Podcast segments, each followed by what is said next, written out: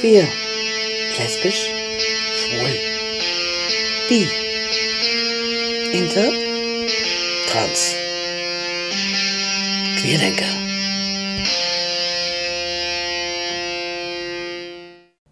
Herzlich willkommen bei Queerdenker, dem LGBIT-Magazin auf Radio Lora. Ich habe heute den Martin Jautz bei mir zu Gast von der AIDS-Hilfe in München und wir möchten über das Thema AIDS sprechen. Ich habe so ein bisschen das Gefühl, dass das nicht mehr so ganz in der Presse präsent ist wie vielleicht vor 20 Jahren. Wie schaut es denn so aus? Ja, hallo zusammen.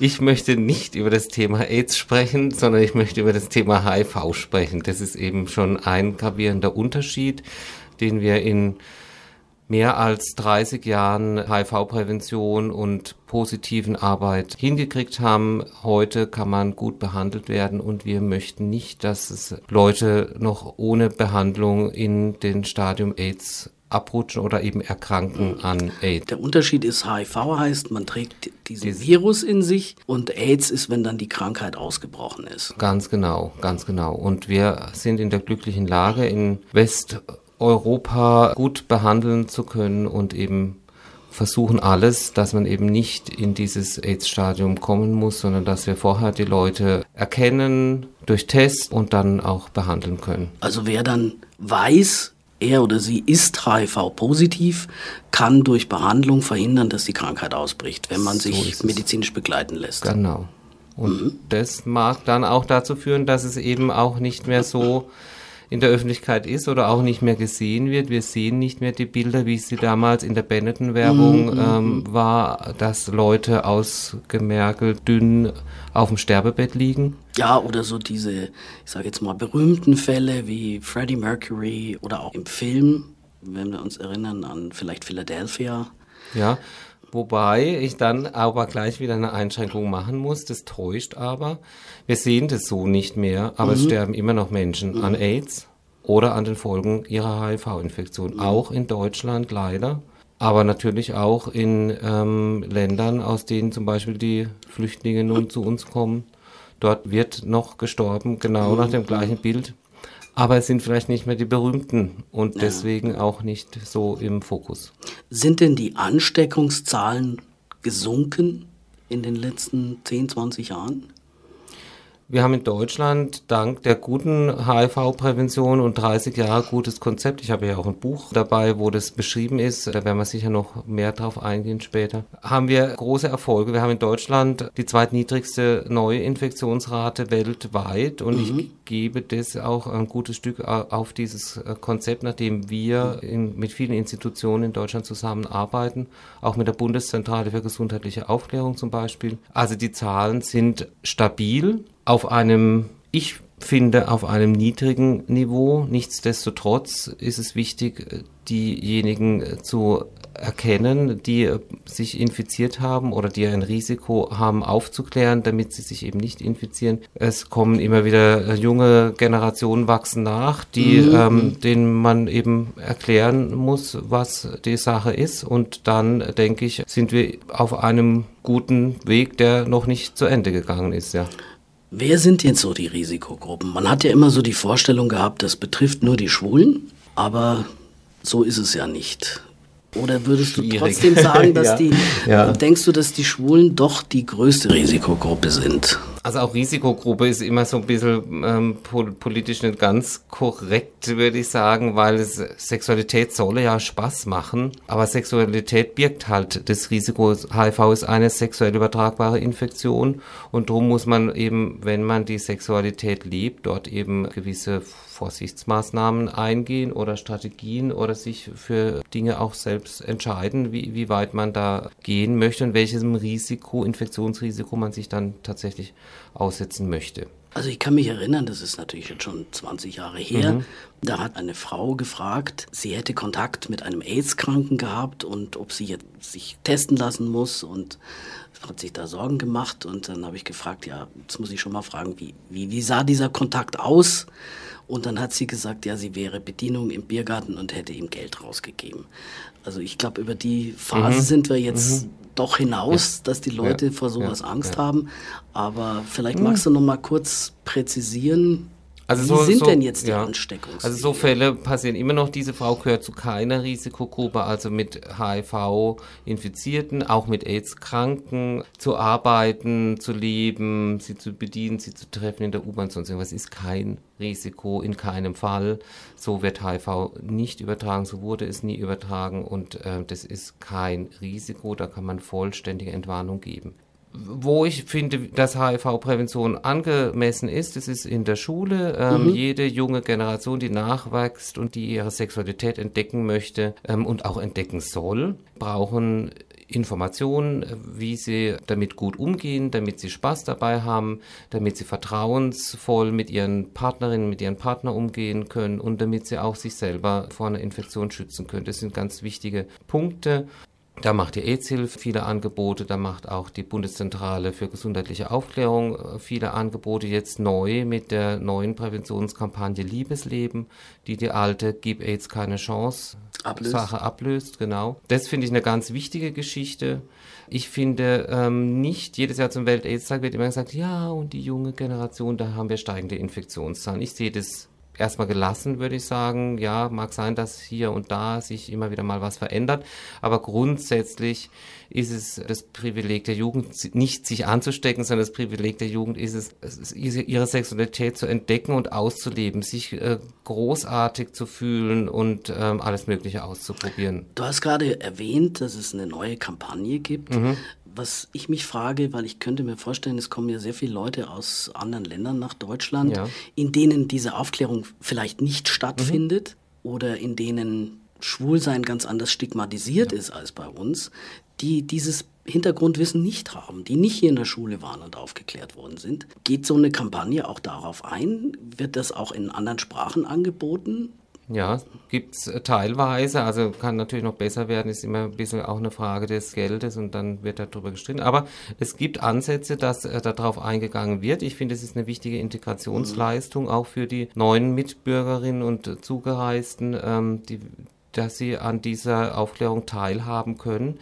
Es gibt eine Homepage, die heißt zansu.de und dort äh, wird ganz viel erklärt zu Sexualität, auch zur Verhütung, also nicht nur zum Schutz vor sexuell übertragbaren Infektionen, sondern allgemein, wie wir damit umgehen, wie wir darüber reden. Und ich denke, das ist alles Geheimnis der Präventionsleistung in Deutschland, dass wir gelernt haben, über Sexualität zu reden. Und da ist auch der alte Werbespot von Ingolf Lück und Hella von Sinnen, Tina, was kosten die Kondome? Immer noch aktuell und eben in der neuen Kampagne hat die Bundeszentrale für gesundheitliche Aufklärung jetzt Ingolf Flück mit seinem Sohn in den Supermarkt geschickt mhm, mhm. und haben quasi eine Fortsetzungsfolge gedreht. Das ist sehr gut. Auch andere Sexualitäten werden genannt. Homosexualität, lesbisch sein, Leider die Transsexualität ist nicht wirklich thematisiert. Das wäre noch ein Punkt, wo, wo es deutlich nochmal besser werden kann. Aber ich finde, da sind die Transbewegungen auch selber sehr aktiv und es freut mich auch sehr, dass sie sich da jetzt öffentlich immer mehr zeigen und, und einfordern. Hallo, wir sind auch da und wir wollen auch teilhaben an dieser Gesellschaft und akzeptiert werden. Ich würde mal sagen, trans zu sein an sich macht dich ja nicht Teil einer Risikogruppe, Nein. sondern es kommt einfach nur darauf an, was für eine Orientierung dieser Transmensch, die Transfrau, der Transmann ja. nach der Transition hat. Wenn natürlich der Transmann nach der Transition schwul ist, dann ist er genauso gefährdet so wie, der, wie jeder andere Schwule auch. Ja. Wenn er aber an Sex kein Interesse hat und überhaupt keinen Sex hat, dann es ging jetzt erstmal. Ist das ja, Problem jetzt, also es ist kein ja. transspezifisches nein, Problem, nein, denke ich. Es ging mal. jetzt auch nicht um, um, um die ähm, Risikogruppe oder um die HIV-Prävention, sondern mir ging es jetzt allgemein um, um äh, in dieser Liebesleben-Kampagne mhm. von der BZGA, dass äh, Sexualität erlaubt ist, dass es was Gutes ist, dass es stattfinden soll ähm, und dass man wissen muss, wer man ist und was man möchte. Und dann im nächsten Schritt können wir auch darüber reden, wie man sich schützt. Und dann hast du ganz recht, äh, dann spielt es keine Rolle. Sondern Weil geht's Transsexualität ja. ja, für die, die es vielleicht noch nicht wissen, hat ja nichts damit zu tun, wen man liebt oder auf wen man steht, sondern wie man sich selber fühlt. Fühlt, ganz genau. Und genau. Das, äh Aber selbst auch bei den, beim lesbisch sein, auch lesbisch äh, sein ist für die HIV Prävention erstmal irrelevant, sondern es geht darum, welchen Sex die Frauen betreiben und haben sie dann ein Risiko und, mhm. ähm, und dann müssen wir dorthin schauen. Und Weil es ja letzten Endes darauf ankommt, ob Körperflüssigkeit ausgetauscht wird. Ich darf es mal ganz deutlich sagen, dem Virus ist es egal, welche Sexualität oder welche Identität mhm. der hat, in den er hineinkommt. Es kann ja auch beim ganz so normalen Heterosex übertragen werden. Selbstverständlich. Und es kann, glaube ich, auch übertragen werden, vielleicht bei heftigen Zungenküssen, wenn da irgendwelche offenen Stellen im Mund sind. Nein, da nicht. kann es nicht übertragen werden. Nein, okay. nein. Das also wirklich wir nur heute. beim Geschlechtsverkehr. Jawohl, beim ungeschützten Vaginal- oder Analverkehr, wenn mhm. infektiöse Flüssigkeit und diese Flüssigkeiten ist primär Sperma mhm. oder vielleicht Blut auch mhm. übertragen wird, das sind die sexuell in, interessanten Flüssigkeit. Daneben gäbe es noch Muttermilch ja, klar. oder auch Vaginalsekret, aber das reicht für eine orale Infektion, da kommen wir jetzt gleich nochmal drauf. Aber das wären die, die Flüssigkeiten, die relevant sind und die mhm. Virus enthalten können und bei denen es dann zu übertragen kommen kann. Und dann braucht es eine Eintrittspforte und das wäre eben eine Schleimhaut, die eben eben in der Vagina oder am Penis oder in der Analschleimhaut oder eben vielleicht auch in den Augen vorhanden ist. Mhm. Aber die Mundschleimhaut ist offensichtlich etwas anders aufgebaut, sodass mhm. dort eine Übertragung eher selten beziehungsweise in der Literatur selten vorkommt, dass jemand sich jetzt nur durch Oralverkehr oder durch Küssen infiziert hätte. Das gibt es nicht. Da ist es anders. Dann weiß ich noch, es gibt ja auch die Möglichkeit, sich irgendwie über Bluttransfusionen anzustecken. Aber ich glaube, da sind wir in Deutschland mittlerweile so weit, dass das im Prinzip ausgeschlossen Ganz ist. Ganz richtig, genau. Da gibt es dann die medizinischen Untersuchungen, dass eben die, die Blutspenden so behandelt und Alle untersucht werden, werden, dass das nicht genau, passieren dass kann. das nicht passieren kann. Ja. Dann war ja früher auch noch eine, eine Risikogruppe, auch wenn wir jetzt das Wort wiederverwenden müssen, Leute, die in irgendeiner Form drogenabhängig ja. sind, durch gemeinsame Verwendung von genau. Spritzen oder solchen ja. Sachen. Ja. Das ist wahrscheinlich trotzdem auch noch ein Thema. Das ist auch noch ein Thema, wobei ähm, sich das genau gerade jetzt auch, das wäre eine neue ähm, Aufgabe eben, wie gehen wir heute ähm, mit Drogengebrauch um oder was ist überhaupt Drogengebrauchen? Ähm, wenn wir jetzt so drüber reden, denken die Hörer bestimmt alle an den klassischen Junkie, um dieses Wort jetzt auch nochmal zu nennen, ähm, der eben auf der Straße sich irgendwie Heroin spritzt oder irgendwas und äh, die meine ich jetzt gar nicht so sehr, die haben das relativ gut drauf, war, dass sie wissen, wie sie ihre Nadeln eben, dass sie die ihre Nadeln nicht tauschen, dass sie ihr Spritzbesteck für sich selber nehmen. Die Dort, kommen auch kostenlos über entsprechende Stellen an frisches Material. Material ja, auch die Münchner EZ betreibt in, in der Stadt München ähm, fünf Präventionsautomaten, mhm, wo wir ähm, Spritzentausch ermöglichen, ah, ja, aber auch okay. in den Anlaufstellen, in den Drogenkontaktläden werden Spritzentauschprogramme ähm, angeboten, kostenlos. Weil du sagst, die Leute denken an den klassischen, in Anführungszeichen, Heroin-User. Genau. Aber ich, ich überlege jetzt gerade, ich meine, gut, es gibt natürlich alle möglichen Sachen, ja. nach denen man süchtig sein kann, aber ich ich denke jetzt Betrifft jetzt den, jemanden, der ja. Crystal Meth nimmt, auch das so Thema AIDS? Ja, genau. Wie stecken die sich an?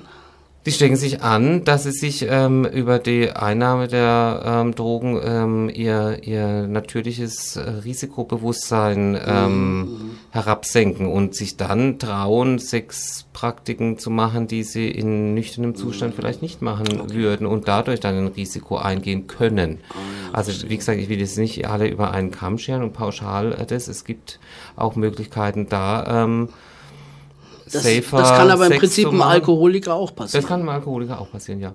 Ja. ja, und das passiert sehr, sehr diese, häufig dieses auch. Herabsetzen der Hemmschwelle, dass so man dann nicht mehr drüber Genau, nachdenkt. deswegen würde ich auch gar nicht ähm, es gibt dann äh, Drogen, die das äh, äh speziell äh, drauf anlegen, dass man eben lange Sex haben kann mhm. und keine Schmerzen empfindet und sich dabei vielleicht leichter mhm. verletzen kann. Das wäre jetzt Crystal äh, zum Beispiel mhm. so eine ähm, Sache. Das ist bei Alkohol jetzt, da wird man eher müde und dann macht man wahrscheinlich nicht so lange rum, aber man, man vergisst vielleicht grundsätzlich das Kondom zu nehmen oder lässt oder traut sich dann mit fremden Menschen Sex zu haben, wo man vorher Angst hätte, oh Gott, ähm, wenn der positiv wäre. Also ich denke, mhm da wäre es mir recht, wenn die Leute ähm, vorher einen klaren Umgang mit HIV haben, wo ist Risiko und wo eben nicht, wie kann ich mich schützen mhm. und wie eben nicht ähm, und um dann eben nicht unbegründete Ängste haben, die man mit Alkohol betäuben müsste. Ähm, das ist oft eine Gefahr und ich denke, das ist so ein Punkt, wo wir heute arbeiten, jetzt als AIDS-Hilfe dann Doch. Also kann man sagen, die, die größte Gefahr geht nach wie vor eigentlich aus von diesem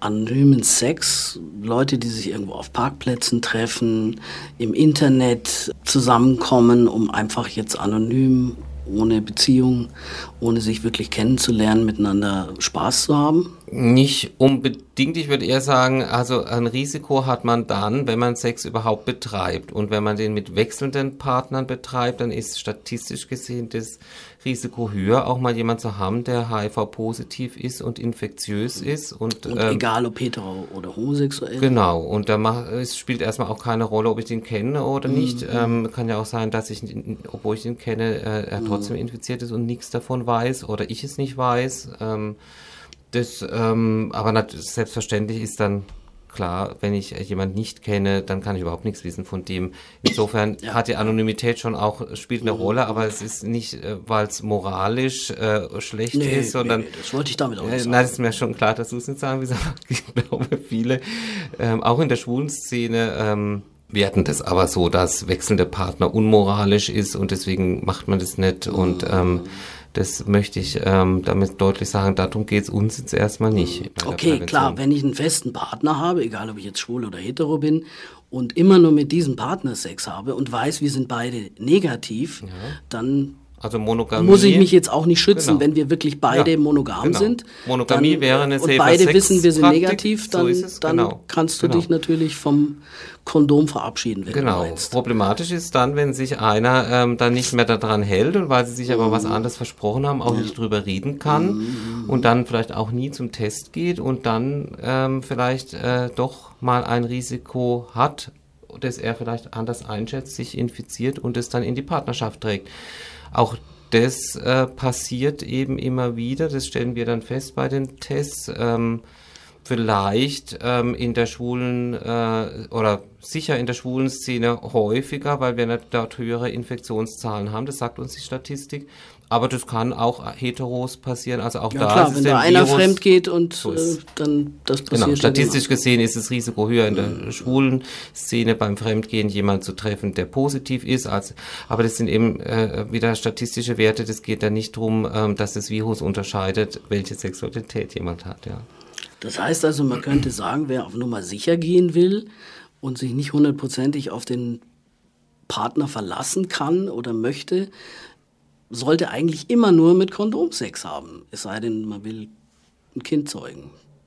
Ja, das wäre eine Strategie. Ich fände es ähm, eigentlich ähm, interessanter, mit, dem, mit, mit seinem Partner im Gespräch zu bleiben mhm. und darüber zu reden. Macht uns die Sexualität so noch Spaß? Stehen wir beide noch zu unserem Agreement? Müssen wir das neu verhandeln? Also miteinander mhm. reden ist sicher auch ein wichtiger Faktor. Ähm, einerseits, dass eine Beziehung überhaupt funktioniert und andererseits eben auch um ähm, die Safer Sex Strategie miteinander auszuhandeln, die man eben fahren möchte. Und Safer Sex heißt nach wie vor Kondom. Oder gibt es da noch eine was Strategie? Anderes? Ja, Kondom ist nach wie vor eine gute Strategie und eine einfache Möglichkeit. Jeder weiß, wie es funktioniert. Jeder weiß, wo er es kaufen kann. Ähm, es ist relativ simpel zu handhaben und man sieht, was man da hat und fertig. Also es funktioniert nach wie vor und ist nach wie vor empfehlenswert.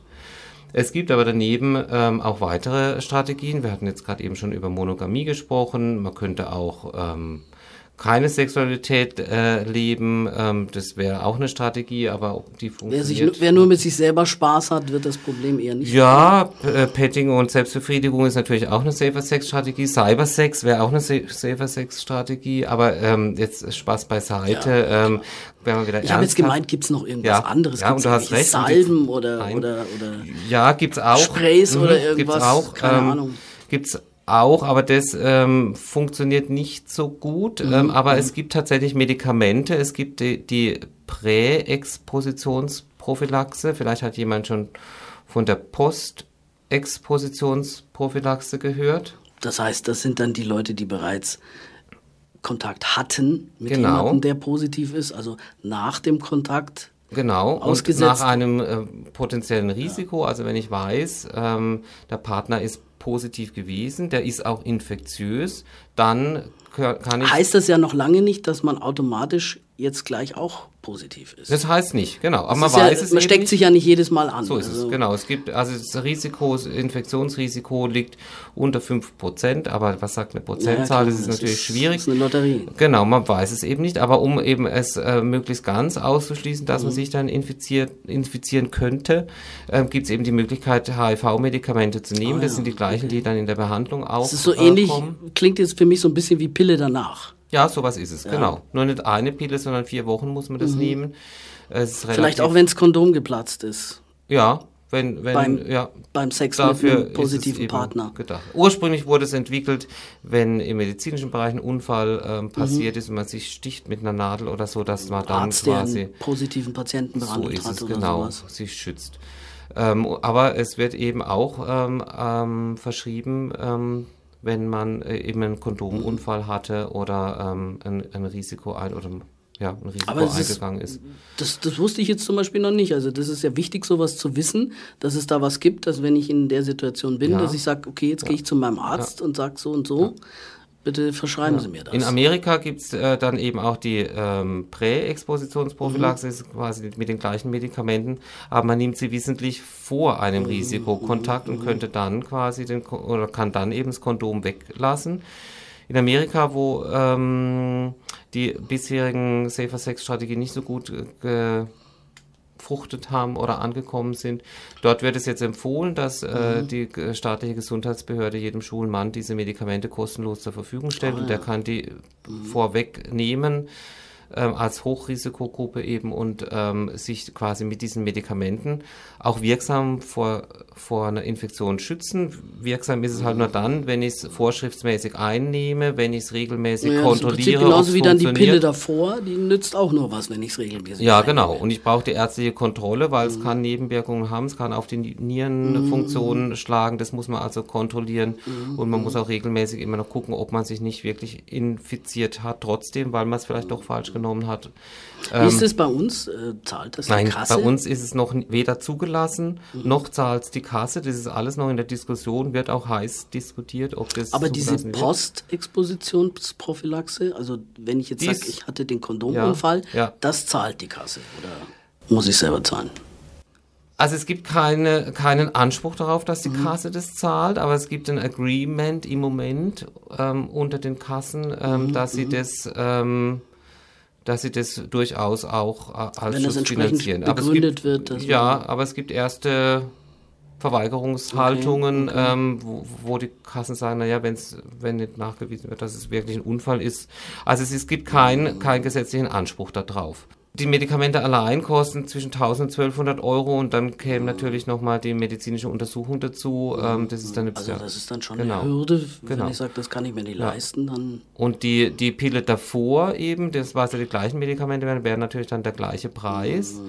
Auch dort ist es eben noch nicht klar. Ähm, Ärzte können das off-label verschreiben, also verschreiben das quasi außerhalb der zugelassenen Medikamentenliste? Wie, wie Anwendungsbereich, neben mhm. dem, ähm, also quasi als Behandlung von HIV ist es ja zugelassen, mhm. aber mhm. als vorherige mhm. Pille eben noch nicht. Aber wir wissen, es funktioniert, die Studien liegen vor, aber das ist einfach eine juristische äh, Geschichte, die da noch geklärt werden muss und immer auch die Frage, wer zahlt es denn? Im Moment ist es so, müssen die Leute selber zahlen. Mhm. Das heißt also, das Mittel der Wahl ist eigentlich doch nach wie vor das Kondom zum Schutz. Ja, wir sind noch nicht ganz am Ende der Fahnenstange. Also Nein, äh, eben, ja, also die, die zwei genannten Dinge äh, werden also sicher für die Leute, für die, Zukunft, die sexuell aktiv sind. Ja, die zwei genannten Dinge werden für die Zukunft sicher äh, weiter diskutiert mhm. werden und da wird auch noch was auf uns zukommen und das, ich gehe davon aus, dass es irgendwann auch zum Standard gehören könnte.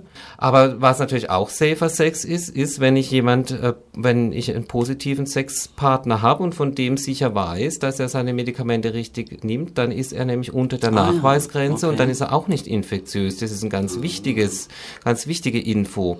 Also wenn ich jemand, ein, ein, wir hatten es vorhin vom anonymen Sex oder vielleicht ähm, wechselt man doch kurz mal ein Wort, äh, bevor man miteinander in die Kiste steigt. Und wenn ich dann eben fest, wenn der mir dann versichert, er ist negativ, weil der ne letzte Test negativ ist, dann ist die Aussage wahrscheinlich weniger ähm, sicher, wie wenn er zu mir sagt, er ist positiv, weil ich regelmäßig die Medikamente nehme und unter der Nachweisgrenze mhm. bin, weil das wird alle drei Monate ähm, kontrolliert beim Arzt ähm, und begleitet und ähm, äh, dann ist es eine, eine klare Aussage und darauf kann ich mich verlassen. Ähm, wenn, wenn er, wenn woher weiß ich, wann der letzte Test war, was weiß ich, was zwischen dem letzten Test bis wie jetzt lange, passiert ist. Wie lange zwischen Infektion und selber infektiös sein vergeht? Ja, also der Virus ähm, vermehrt sich ähm, relativ schnell im Körper und am Anfang auch ungebremst, weil das Immunsystem noch keine Abwehr dagegen hat. Mhm. Deswegen haben wir ja diese Wartezeit für den HIV-Antikörpertest. Die Antikörper werden erst ab dem ähm, 14. Tag dann auch ähm, gebildet ähm, und immer mehr, sodass wir quasi nach... Ähm, Aber der kann nach einer Woche schon ansteckend sein. Ja, ja, also in der ersten Zeit zumindest. Nach einer Woche ist vielleicht noch ein bisschen kurz, aber ja, nach zwei, drei, vier, sechs, acht Wochen, die erste Phase ist auf jeden Fall die infektiöseste. Die ja. Weil dort ist die Viruslast immens hoch im Vergleich zu der chronischen Phase, wenn das Immunsystem quasi die Antikörper gebildet hat. Ähm, wissen wir heute, dass das Immunsystem ja lange Jahre, bis über Jahre ähm, die HIV-Infektion im Schacht halten kann und die Viruslast dann auf ein niedrigeres Level herunterbrechen kann. Das vielleicht, heißt also, man kann vielleicht sagen, die zweite Säule der Prävention neben Safer Sex, in welcher Form auch immer, ist zu wissen, bin ich negativ so oder bin ich positiv. Das ganz, heißt also, ich muss mich, Punkt, wenn ich aktiv ja. bin, regelmäßig ja. testen lassen. Und da sind wir ja. wieder beim sind wir wieder bei der AIDS-Hilfe, das bietet ihr an. Das bieten wir auch an, genau. Wir haben dreimal in der Woche äh, Test, Montag, Mittwoch und Donnerstag von 17 bis 20 Uhr. Bei, bei euch uns in der Lindwurmstraße? In der Lindwurmstraße im ersten Stock in der Beratungsstelle ist Checkpoint. Ist und da beim dort ums Eck. kann man den Test machen. Weiß. Genau, jawohl. Und bei uns kostet, kostet, der Test, nichts? doch, bei uns ist ja. der Test kostenpflichtig. Mhm, wir haben keine Pauschal. 26 Euro kostet mhm. der reine HIV-Test und für die schwulen Männer, die eben auch ein erhöhtes Risiko haben, statistisch gesehen, sich mit anderen sexuell übertragbaren Infektionen mhm. zu mhm. infizieren, haben wir einen sogenannten Gesundheitscheck-up für 30 Euro. Da ist auch ein Chlamydien- und Gonokokkenabstrich dabei mhm. und der Schnelltest auf Syphilis. Mhm. Kostenlos kriegt man es beim Gesundheitsamt in der Bayerstraße 28a, die Öffnungszeiten. Also wer, wer das Geld nicht übrig hat, kann da hingehen. Genau, dort auch. findet man äh, die Öffnungszeiten auf der äh, Seite der Stadt München, mhm. wenn man an, eingibt, anonyme Beratungsstelle. Und ähm, im Sub machen wir auch äh, Tests gemeinsam mit dem Gesundheitsamt und gemeinsam mit dem Projekt Prävention. in der Müllerstraße. Genau, da ist einmal im Monat Test. Die mhm. Termine habe ich jetzt leider nicht im Kopf. Findet die man aber auf verteilt der Homepage. die Präventionsgruppe, die SAG verteilt die regelmäßig, ist auf der Homepage ähm, vom Projekt Prävention abgelichtet. Es steht auch in der Leo regelmäßig, also in der schwulen Gazette-Szene-Zeitschrift. Ähm, in verschiedenen Kneipen haben wir auch Aushänge, wo das mhm. ist. Also wer einen Test machen will, der findet sicher ein passendes Angebot, kostenlos. Auf jeden Fall anonym. Mhm. Mhm. Auch beim Hausarzt kann man es machen. Also ich mhm. empfehle auch jedem sexuell aktiven Menschen, da unterscheide ich jetzt nicht zwischen schwul oder anderer Sexualität, das mit einem Haus, einem Hausarzt des Vertrauens zu haben, mit dem man auch über diese Sexualität sprechen kann und mit dem man dann auch überlegen kann, wo habe ich Risiken, was brauche ich äh, zu meinem Schutz, äh, was soll ich zum Beispiel auch als Frau machen, um eine gesunde Schwangerschaft ähm, mhm. mhm. einzuleiten, also regelmäßig dann auf ähm, Chlamydien zum Beispiel zu untersuchen, damit meine Eierstücke nicht verklebt ähm, werden, weil ich die Infektion übersehe und nicht bemerke. Das wäre ganz wichtig. Der Arzt kann nur dann hingucken, wenn er weiß, was ich mache. Jetzt fällt mir noch was anderes ein. Es kann ja nun auch sein, dass zwei Partner zusammen sind, die schon beide positiv sind. Jawohl. Müssen die sich trotzdem schützen? Potenziert sich das gegenseitig oder Nein. ist es dann egal? Nein, die müssen sich vor HIV nicht mehr schützen. Da bleiben noch die anderen sexuell übertragbaren Infektionen, mhm. wo man natürlich gucken muss, wenn man außerhalb dieser Partnerschaft Sex hat, mhm. äh, dass man das regelmäßig ja, guckt. Klar.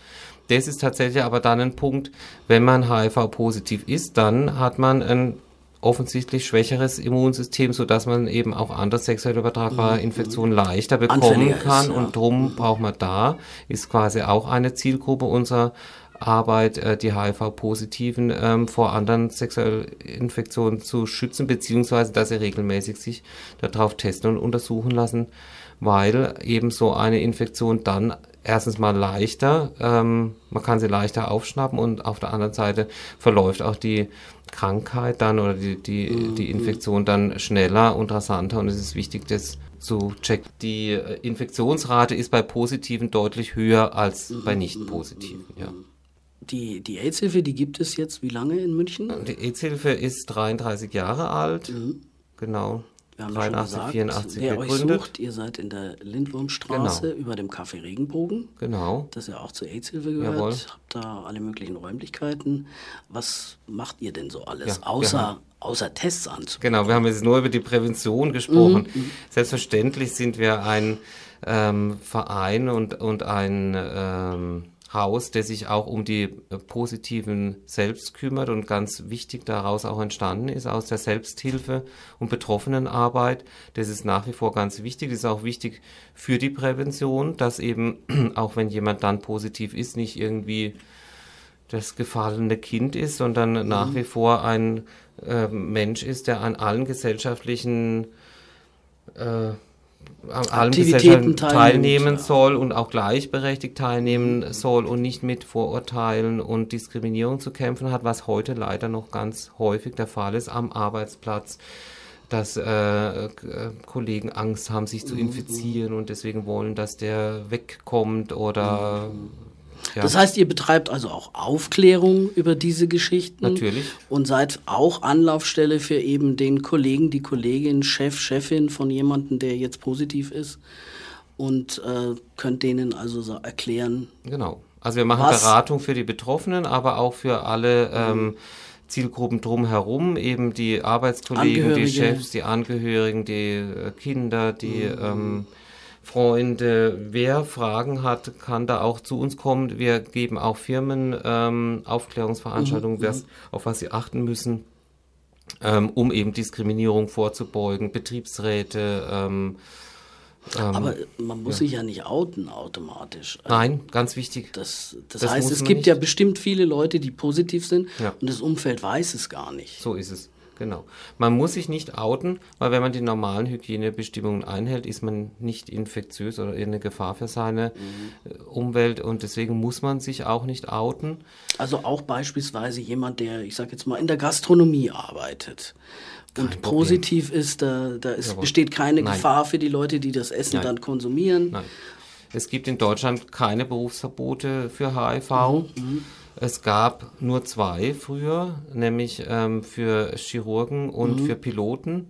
Ähm, und es ist be beides aufgehoben, ja. Da geht es nicht um die Sicherheit, sondern da geht es eher um die Schwierigkeit, wenn die ins Ausland fliegen so, und Einreisebestimmungen dagegen sagen, sprechen. Der Pilot ja. hat doch in genau. der Regel keine Ja, das ist das Problem beim Piloten. Mit Passagieren. Aber selbst eben ein Operateur mhm. kann heute theoretisch positiv mhm. sein, wenn er gut behandelt ist und seine Viruslast oder Nachweisgrenze ist, ist da überhaupt, selbst wenn es einen Unfall gibt, dass er sich schneidet oder irgendwie. Ja, ich würde jetzt ähm, mal sagen, ein Chirurg ist ja auch Arzt und ja, insofern weiß er eh, genau. wie die Ansteckungswege sind und wie sie nicht sind und weiß besser als vielleicht ein Laie, da was er machen muss. Nein? Es wäre schön, es wäre, wäre schön, wenn die Ärzte das wüssten. Ja, wir haben leider ganz oft äh, Probleme auch in Arztpraxen, dass mhm. HIV-Positive immer noch nicht behandelt werden, dass die Ärzte Angst haben, dass sie mhm. meinen, sie müssen ihr übriges, äh, ihr Personal schützen, sie müssen sich selber schützen, sie müssen ihre Patienten schützen, ist natürlich mhm. Quatsch, mhm.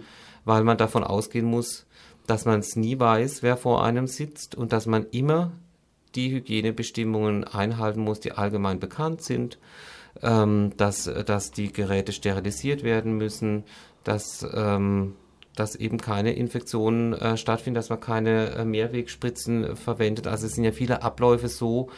Ähm, das betrifft ja nicht nur worden. HIV, das betrifft so ja alles Die sind auch nicht im Zuge von HIV verändert worden, sondern die sind mit, mit der, ja, die sind allgemein gültig ähm, und sie schützen eigentlich auch den HIV-Positiven vor Infektionen, ähm, die er sich beim Arzt holen könnte, weil er eben ein geschwächtes Immunsystem mhm. haben. Für den, gerade für HIV-Positiv, ist es auch besonders wichtig, dass sich Ärzte an diese Regelungen halten und dass eben jeder Patient davon ausgehen kann, dass er nicht kranker aus dem Krankenhaus oder aus, aus einer Arztpraxis rauskommt, als er reingekommen ist. Dafür gibt es diese Hygienebestimmungen und da braucht man für HIV keine extra Wurst machen. Mhm. Also da ist keine höhere Schwelle oder keine Nix. größere HIV Vorsicht ist, notwendig. HIV ist eher ähm, schwer übertragbar im mhm. Vergleich zu anderen Infektionskrankheiten. Mhm. Und insofern ist es eben genau wichtig, auf die äh, Hygienebestimmungen zu achten, damit man eben ähm, die, die Dinge, die viel leichter übertragbar sind, nicht äh, weitergibt. Ja. Durchfallerkrankungen und, und, und so weiter und so mhm. fort, die auch durchaus ähm, heftig verlaufen Tröpfcheninfektionen, wo man also Jawohl. einfach nur durch Handgeben mit ungewaschenen Händen schon sich anstecken kann. So ist es. Genau. Ja, also ihr macht Aufklärung, ihr macht Präventionsarbeit. Ihr habt, glaube ich, auch noch eine Wohngruppe. So ist es. Wir haben eben ein großes betreutes Wohnen, mhm. sowohl im eigenen Wohnraum als auch in, ein, in, in verschiedenen Wohngruppen. Da haben wir zwei, zwei, drei kleinere Gruppen und eine größere bei uns im Haus. Wir machen ähm, mittlerweile auch Seniorenarbeit. Ähm, Weil es jetzt auch eben schon ältere Positive gibt. Weil es auch ältere Weil die nicht mehr alle sterben so ist nach es, genau, so und so ja. vielen Jahren. Auch das. Ähm, allerdings haben wir da auch die Zielgruppe erweitert. Wir machen mhm. eben ähm, Verhaltens- und Verhältnisprävention. Das ist eben, also das Buch, das ich vorhin schon erwähnt habe, heißt strukturelle Prävention und Gesundheitsförderung im Kontext von HIV. Mhm. Und da geht es eben auch um, ähm, um, um das Drumherum, um das gesellschaftliche Drumherum. Und darum mhm. haben wir auch Angebote für eine erweiterte Zielgruppe, weil eben im Alter es problematisch ist, wenn schwule Männer, lesbische Frauen ins Altersheim gehen und mhm, Sexualität mhm, dann mhm. eben wieder das Problem wird ähm, dort. Ähm, dürfen die das haben? Wie gehen die Pflegekräfte damit um? Wie ist es? Darum haben wir das da. Und wenn jemand dann noch HIV-positiv ist, dann ist es eine Doppelstigmatisierung, doppelt schwierig. Mhm. Und wir wollen natürlich die Verhältnisse auch so schaff schaffen, dass ein schwuler Mann, der ins Altersheim zieht oder in, in, als, als Senior ist, auch da seine Sexualität nicht verstecken muss, sondern dass er auch dort mhm. offen leben kann und so sich auch weiterhin vor HIV schützen kann, weil mhm. er die geeigneten Schutzmaßnahmen treffen Arbeitet kann. Arbeitet ihr da mit, mit Rosa Alter zusammen? Rosa ja, Alter ist eben ein, eines unserer ja, Projekte. genau, wir sind, dazu, wir sind der Trägerverein von Rosa mhm, Alter. Wir haben jetzt, ähm, wir werden jetzt auch eine Transberatungsstelle eröffnen. Auch das ist ähm, gleiche Begründung. Mhm. Ähm, wir versuchen einfach äh, da alle Zielgruppe, die ganze LGBT LGBT-Szene ähm, abzudecken, abzudecken und, und ähm, da ein offenes Ohr auch zu haben und zu zeigen, man kann miteinander äh, leben mit und ohne HIV und ähm, eine gute Szene sein, ja. Das heißt also, ihr seid nicht nur für die Positiven da und nicht nur für die Leute, die einer Risikogruppe angehören und sich schützen müssen, sondern macht auch alles mögliche andere. So ist es. Ja. Wann, wann kommt die Transberatungsstelle? Gibt es da schon einen Termin? Also das Bewerbungsverfahren läuft gerade. Es soll, glaube ich, bis Ende des Jahres starten, ja. Mhm. Aber ganz genau weiß ich es nicht. Mhm. Das ist immer leider schon zu groß, dass ich alles ähm, im Auge habe. Ich bin eben in der Beratungsstelle mhm. und ähm, das sind dann andere Abteilungen. Wie groß ist die, ist die AIDS-Hilfe eigentlich? Wie viele Leute habt ihr? Wir haben 70 Beschäftigte mhm. in äh, Voll- und Teilzeit. Mhm. Ähm, mhm. genau, und eben die drei großen Abteilungen, Beratung und Prävention, Betreuung und Wohnen und Arbeit und Beschäftigung.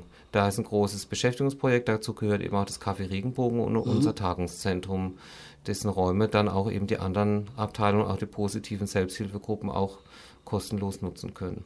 Das heißt also, ihr habt auch Selbsthilfegruppen im Haus, die sich regelmäßig treffen? Selbstverständlich haben wir immer noch Selbsthilfegruppen im Haus, Sportangebote, das große mhm. Beweg dich Angebot findet man auch auf unserer Homepage mhm. mit Sportangeboten, Entspannungsangeboten, ähm, und das ist nicht nur für Leute, die positiv sind, sondern. Das wäre jetzt nur für positiv. Das ist nur für, Leute, ist für positiv Leute, die okay. positiv sind, genau. Aber mithelfen kann prinzipiell jeder. Jawohl. Ihr Am liebsten haben wir natürlich, wenn die Leute aus der Zielgruppe kommen, genau. Mhm. Also gerne positive Männer, Frauen, schwule Männer, aber auch jeder, der irgendwie Lust hat, sich zu engagieren, darf ähm, bei uns mitmachen. Wir haben eine spezielle Ausbildungswochenende dann. Mhm. Wir haben jeden, jeden, einmal im Monat am Freitag einen Infoabend, äh, bei dem wir dann informieren. Die Termine stehen auf unserer Homepage. Vielleicht sagst du mal kurz die Homepage-Adresse. Ja, Münchner moenchner-aidshilfe.de mhm. und dann gibt es eben zwei große Punkte. Ich will's wissen oder ich bin positiv. Mhm. Und da, darunter findet man dann quasi die einzelnen Rubriken. Macht ja auch so Freizeitgeschichten, also du ja, hast genau. Sport also die, erwähnt. Ja, also nochmal zu dem, zum Ehrenamt ist es so, dass wir eine Betreuungsgruppe haben, wir haben eine JVA-Gruppe, mhm. wir haben die Thekengruppe unten im Café Regenbogen, wir verteilen Lebensmittel von der Münchner Tafel gespendet, mhm. mhm. das macht auch eine extra Gruppe, wir haben eine Telefonberatungsgruppe, wir haben die Präventionsgruppe, die wir zusammen mit dem Projekt Prävention vom Sub machen, die SAG, wo wir immer wieder Nachwuchs auch brauchen, also gerne, wer sich engagieren will, herzlich willkommen bei uns. Das heißt, Betreuungsgruppe zum Beispiel, das sind eben Leute, die sich um positive oder auch um bereits erkrankte Personen kümmern. So ist es, genau. Äh, die Sozialarbeiter haben immer noch ein gewisses Kontingent, äh, gewisse Aufgaben, die sie da machen müssen. Manchmal brauchen wir auch ein bisschen mehr, ähm, eben Freizeitangebot, mit den Leuten ins Schwimmbad zu gehen, in den mhm. Biergarten einzukaufen, einen Ausflug zu machen. Das ist ganz unterschiedlich, ganz individuell auch, mhm. je nachdem, was die Leute brauchen. Ja, wir haben da 60, 70 Klienten, die ähm, unterschiedlichen Bedarf haben. Also mhm. da gibt es sicher mhm. auch Möglichkeit, sich intensiver oder weniger intensiv äh, zu engagieren, je nachdem, was man eben zur Verfügung stellen kann. Da finden wir sicher das richtige Angebot. Du hast gerade erwähnt, JVA, also Justizvollzugsanstalt. Mhm. Ich weiß, dass man jetzt, ich sage jetzt mal als Außenstehender immer ja so die Vorstellung hat, dass natürlich in, in Männerknasten mhm. natürlich viel schwuler Sex stattfindet, obwohl ja. die gar nicht unbedingt schwul sind. Mhm. Der Film läuft ganz schnell bei schwulen Männern dann äh, und denken dann an Pornoszenen oder irgendwas. Nein, die Realität sieht anders aus. Ja, es gibt Sexualität im Knast. Ähm, mhm. Das ist nicht immer nur aus Liebe, sondern es ist oft auch eine Gewaltgeschichte äh, mhm. und um Machtdemonstration. Ähm, und wir ähm, sind halt dann engagiert im, im Knast Einerseits, ähm, um Prävention zu machen, äh, die Gefangenen aufzuklären, wie HIV übertragen wird. Ich meine, mir ist dann schon klar, wenn jemand jemand vergewaltigen will, dann das wird er wohl keinen Kondom, Kondom, nehmen, ja.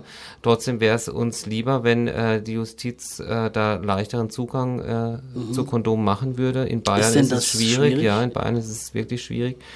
Ähm, da geht es nur, wenn man sich beim Arzt outet und sagt, ich brauche ein Kondom, dann kann es sein, dass der Arzt so freundlich ist und einem einen Kondom gibt. Eins, oder vielleicht ja, zwei. Das ist ja, ja, natürlich schon. Das ist wirklich schwierig. Wir haben mal nachgefragt dann und dann kam raus, dass in einem Jahr nicht keine 100 Kondome ausgegeben wurden für Damals waren es, glaube ich, 13.000 Gefangene ähm, in ganz Bayern. Und wenn, wenn jemand jetzt jemanden hat, der ihm ein Paket schickt und da welche reintut, dann werden die beschlagnahmt nein, ja, oder was? Ja.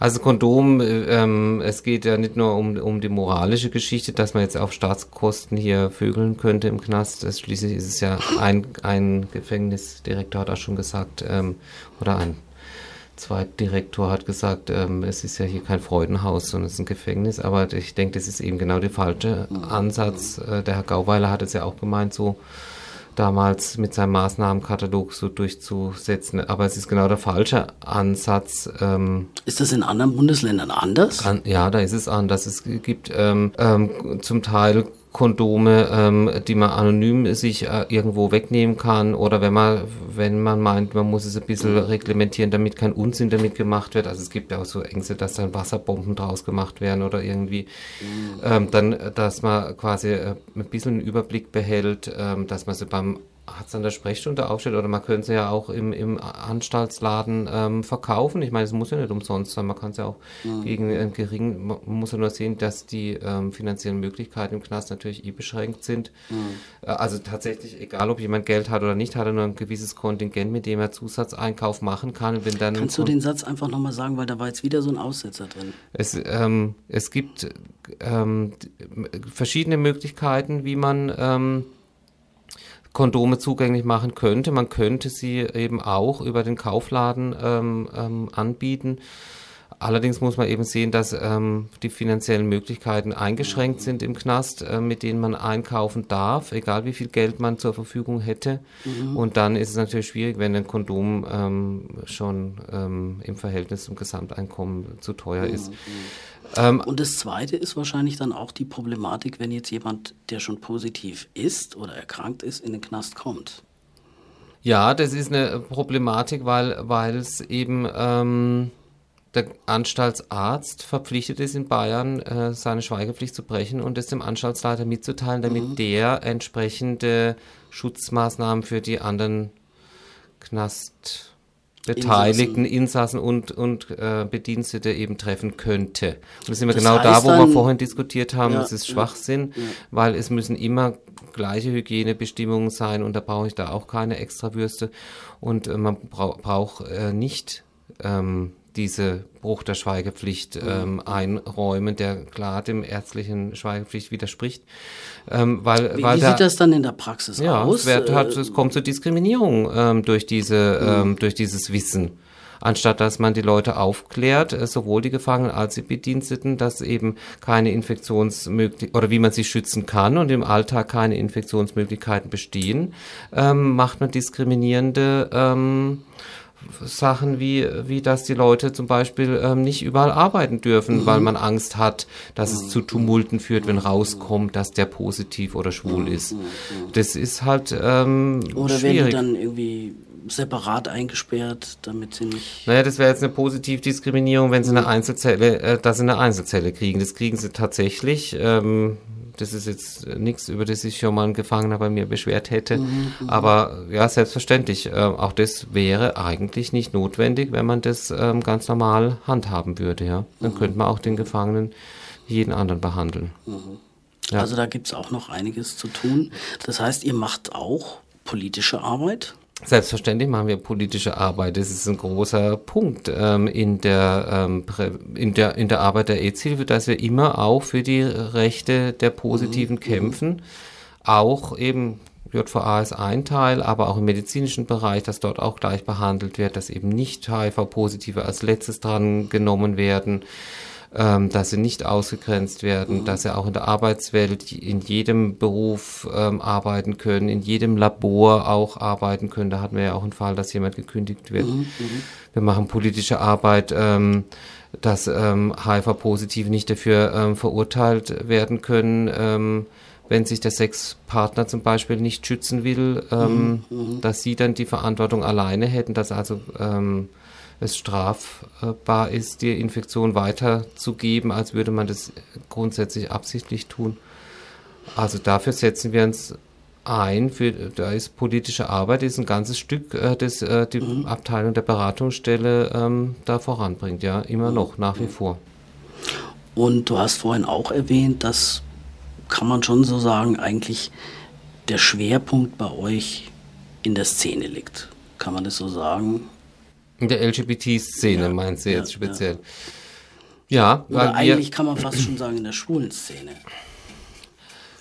Ja, ja, kann weil man. Die Lesben betrifft es jetzt, glaube ich, doch nicht so wie die Schwulen. Nicht, weil wir die Lesben benachteiligen wollen, sondern weil, wie wir zu Anfangs mhm. gesagt haben, weil das Risiko unterschiedlich ähm, verteilt ist. Das ähm, ist schon der Punkt, aber ähm, also im Unterschied zur Bundeszentrale für gesundheitliche Aufklärung oder ähm, zu anderen ähm, Beratungsstellen zu HIV machen wir eben zielgruppenspezifische Präventions- und Beratungs- und Betreuungsarbeit eben für positive oder für Risikoleute in der schwulen Szene, ähm, für Drogenabhängige, für Migranten mhm. auch. Das ist auch eine große Gruppe, über die wir noch gar nicht ähm, weiter gesprochen haben. Naja, wir haben da vorhin mal angesprochen, dass es natürlich ja. Leute gibt, die aus Ländern kommen, in denen die Aufklärung ja nicht stattfindet. So ist es, ja. In denen Homosexualität ganz anders stigmatisiert ist als bei mhm. uns.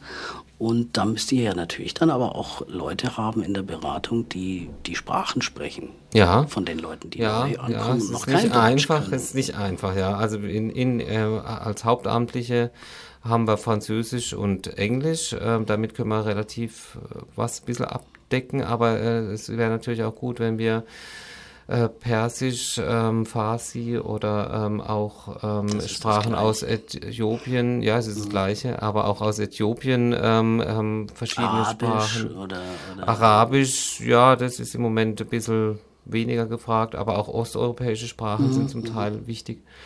Ähm, da haben wir jetzt ein Projekt aufgezogen mit der Deutschen EZ-Hilfe gemeinsam, eine Konzeption und eine Ausbildung für äh, Peer-Beratung, ähm, also Migranten für mhm, Migranten, mhm, mhm. wo wir ein Ausbildungsprojekt haben, damit eben auch klar wird, dass ähm, ähnlich wie, wie, wie wir früher ähm, als Selbsthilfe in der schwulen Szene ähm, gestartet sind, dass eben nicht irgendwelche Heterosexuellen de, den Schwulen sagen, wie sie zu leben und wie sie, was sie zu tun haben und ähm, was eben nicht, vor allem was sie nicht zu tun haben, wie das der Herr Gauweiler ja damals gemacht hat.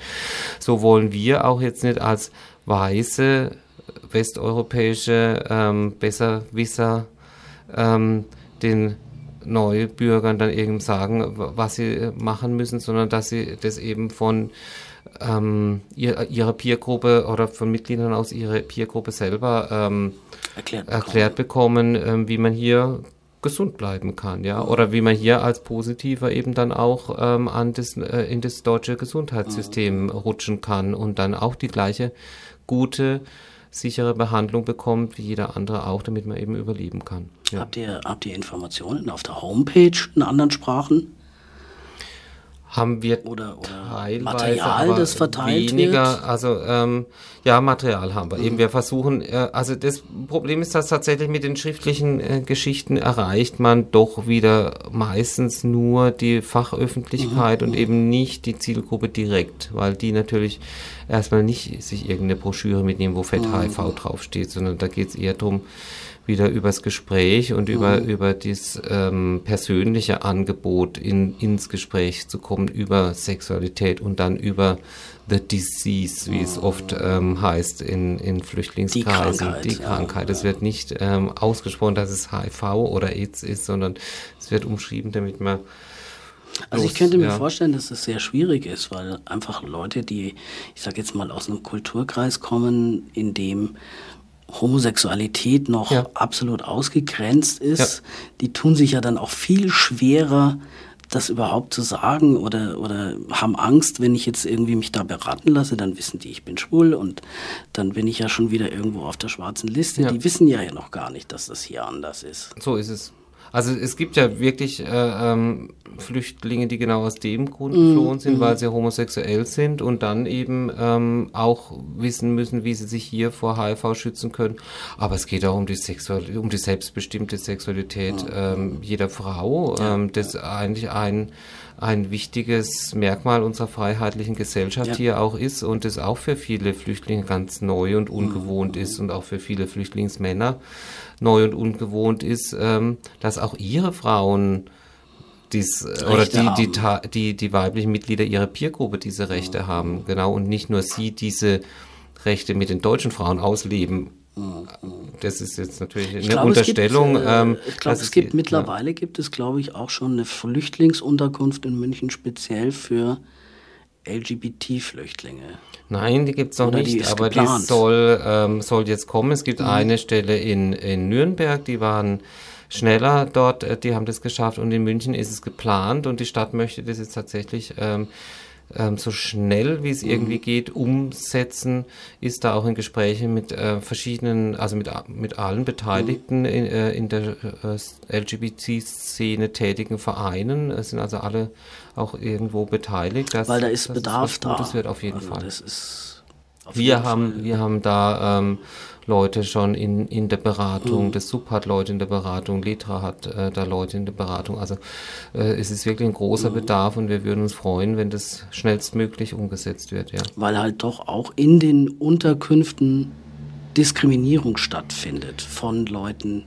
Ja, ganz recht. Die ja.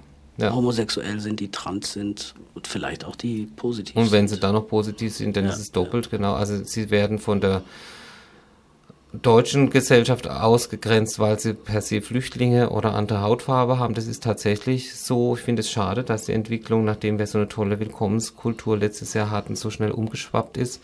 Und dann ähm, verlieren sie auch nur den Halten der eigenen Community, wenn sie eben als ähm, anders sexuell geoutet werden oder eben ähm, noch zusätzlich oder auch nur ähm, HIV-positiv sind, ja.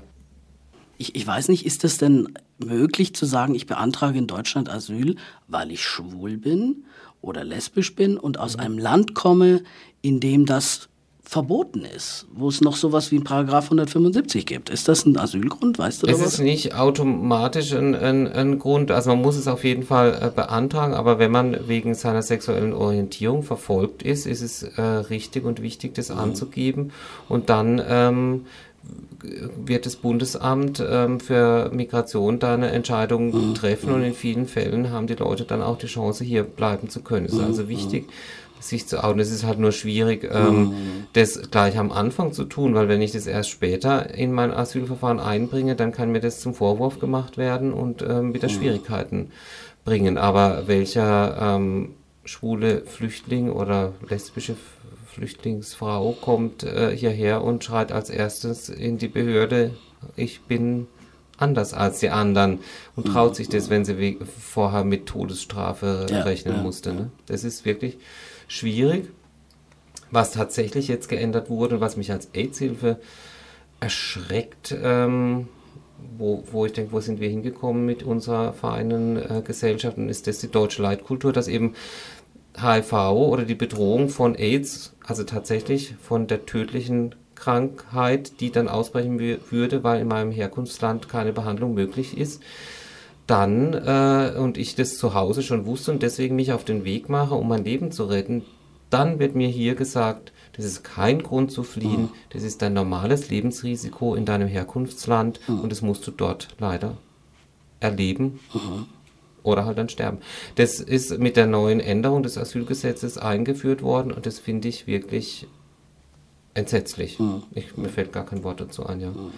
Mhm. Das ist wirklich schlimm. Also die Leute müssen dann wirklich, ähm, dürfen nichts sagen, müssen hier, werden sie ja eingangs getestet ähm, und da muss es hier entdeckt werden, dass sie positiv sind. Dann ähm, kann man es nochmal angeben. Die Chancen deswegen hier bleiben zu dürfen werden immer kleiner und ähm, ich finde es wirklich entsetzlich, ähm, dass äh, so ein reiches Land wie Deutschland es nicht schafft, ähm, diesen Menschen ihr Leben zu schenken, indem man ihnen äh, Zugang zum Krankheits-, äh, zu, zum Medizinsystem. Also versorgt werden sie ja. hier dann schon, aber irgendwann kommt halt dann die, solange sie hier sind, aber irgendwann kommt der ablehnende Bescheid und dann müssen sie tatsächlich, sind sie ausreisepflichtig. Okay, dann bedanke ich mich für das Gespräch. Wir haben schon gesagt, wer Kontakt wünscht, ihr seid in der Lindwurmstraße. Jawohl in der Nähe vom Goetheplatz ansässig über dem Café Regenbogen und man findet euch im Internet unter genau. www.muenchner-aidshilfe.de. Genau, die Telefonnummer ist 54, dreimal die 3 und die 0 und die Te Telefon, ähm, anonyme Telefonberatung ist 19411. Okay. Und ansonsten seid ihr natürlich jederzeit offen für Helfer, Freiwillige und wer sich mehr Infos holen will, kann sich an euch wenden. Jawohl. Ich Gut. bedanke mich auch für das Interview. Alles klar. Ich bin der Basti und wünsche allen Zuhörern noch einen schönen Abend. Bis zum nächsten Mal. Tschüss.